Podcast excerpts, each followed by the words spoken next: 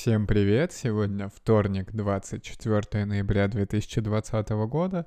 Это подкаст продвижения. Записываю его в 10 вечера, пока нашлось время вообще впервые за этот день.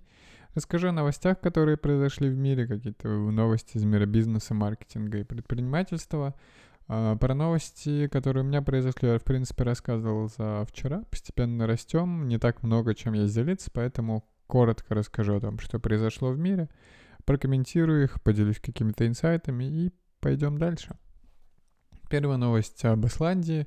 Исландия предложила иностранцам долгосрочные визы. Э, только ваша зарплата для этого должна превышать 7 тысяч долларов в месяц.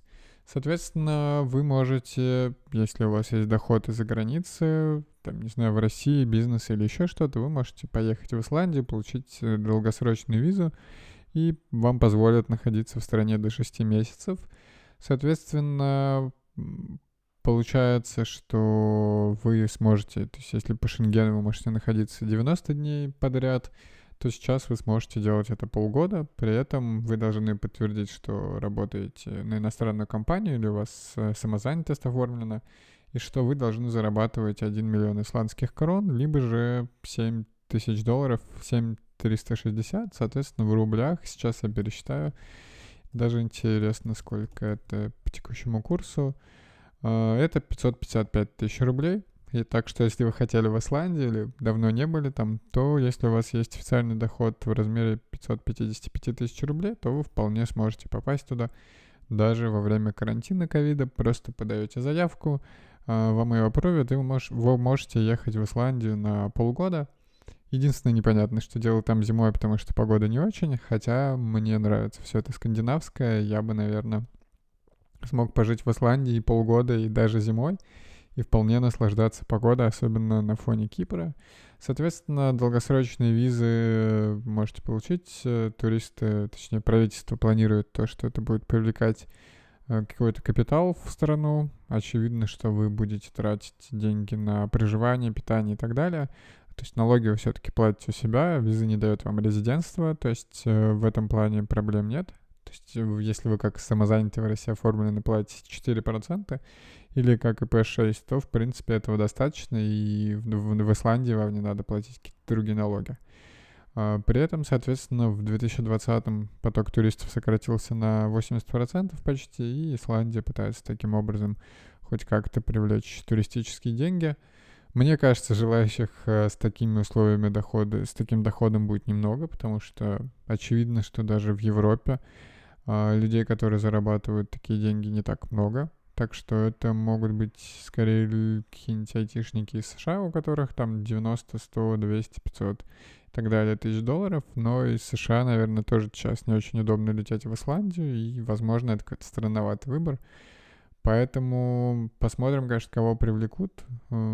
Эм, людей, конечно, в которые зарабатывают столько гораздо больше, потому что э, не успеваю, не забываю себя повторять, что в мире, по-моему, 50 э, миллионов э, людей миллионеров долларовых вообще во всем мире, так что людей, которые зарабатывают такие деньги, достаточно, но не очень понятно, хотят ли они ехать сейчас в Исландию, но посмотрим. Честно говоря, если бы у меня были все проекты удаленные, я бы, наверное, сейчас поехал и пожил, просто потому что очень хочется сменить обстановку и куда-то еще выехать.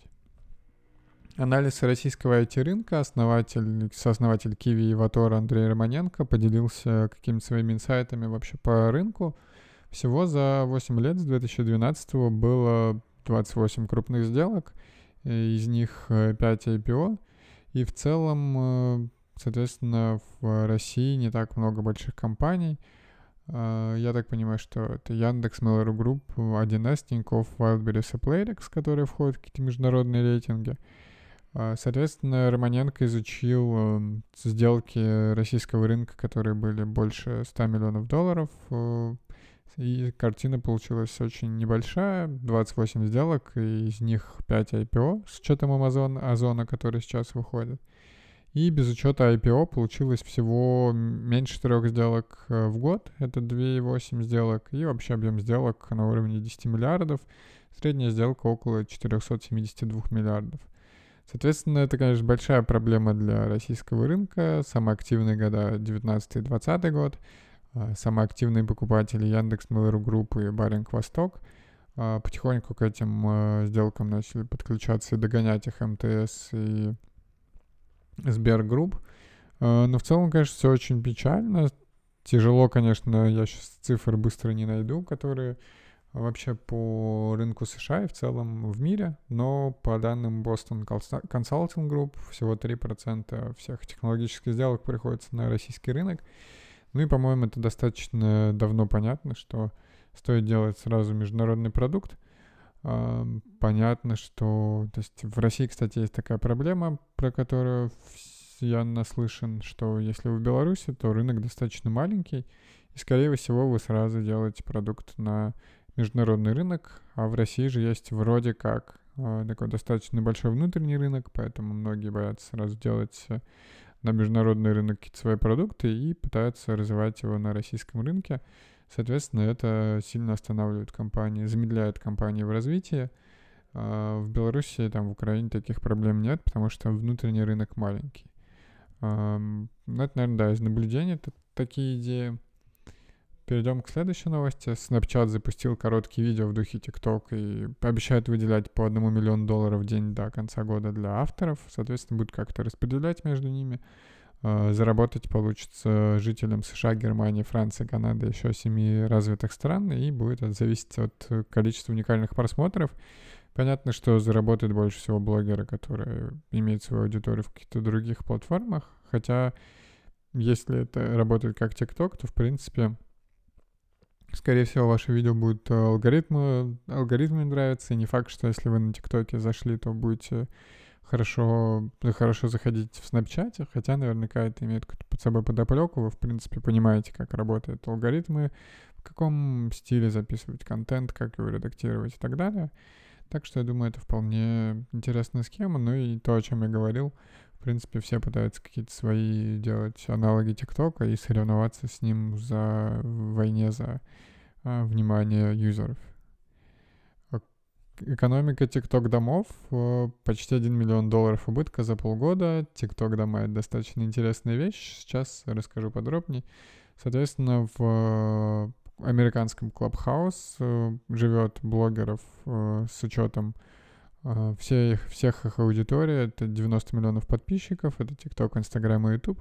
Соответственно, схема такая, что живут там блогеры, соответственно, у компаний, которые владеют этими домами, у них есть какие-то недвижимость собственности, и блогеры живут бесплатно в элитных домах, в элитной недвижимости.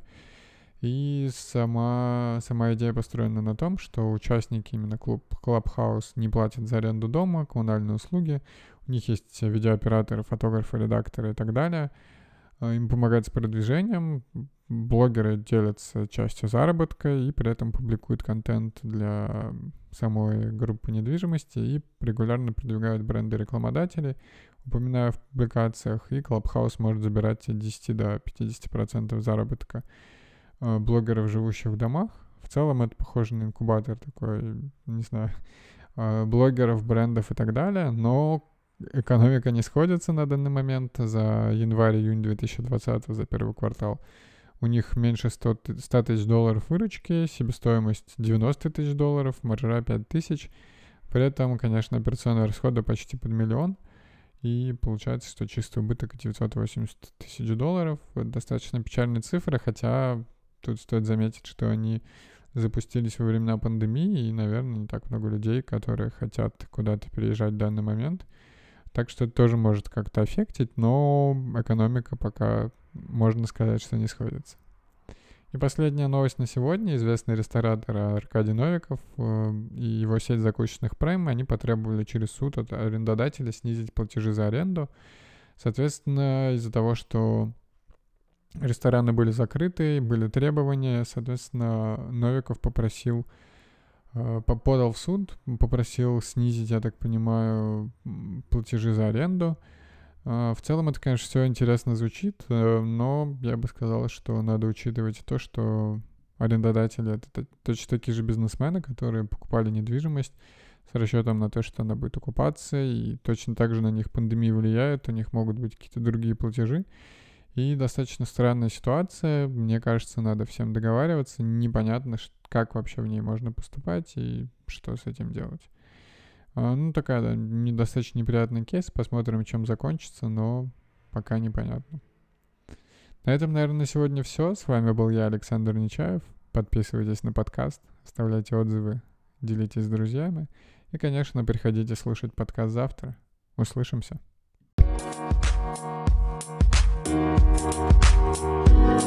Thank you.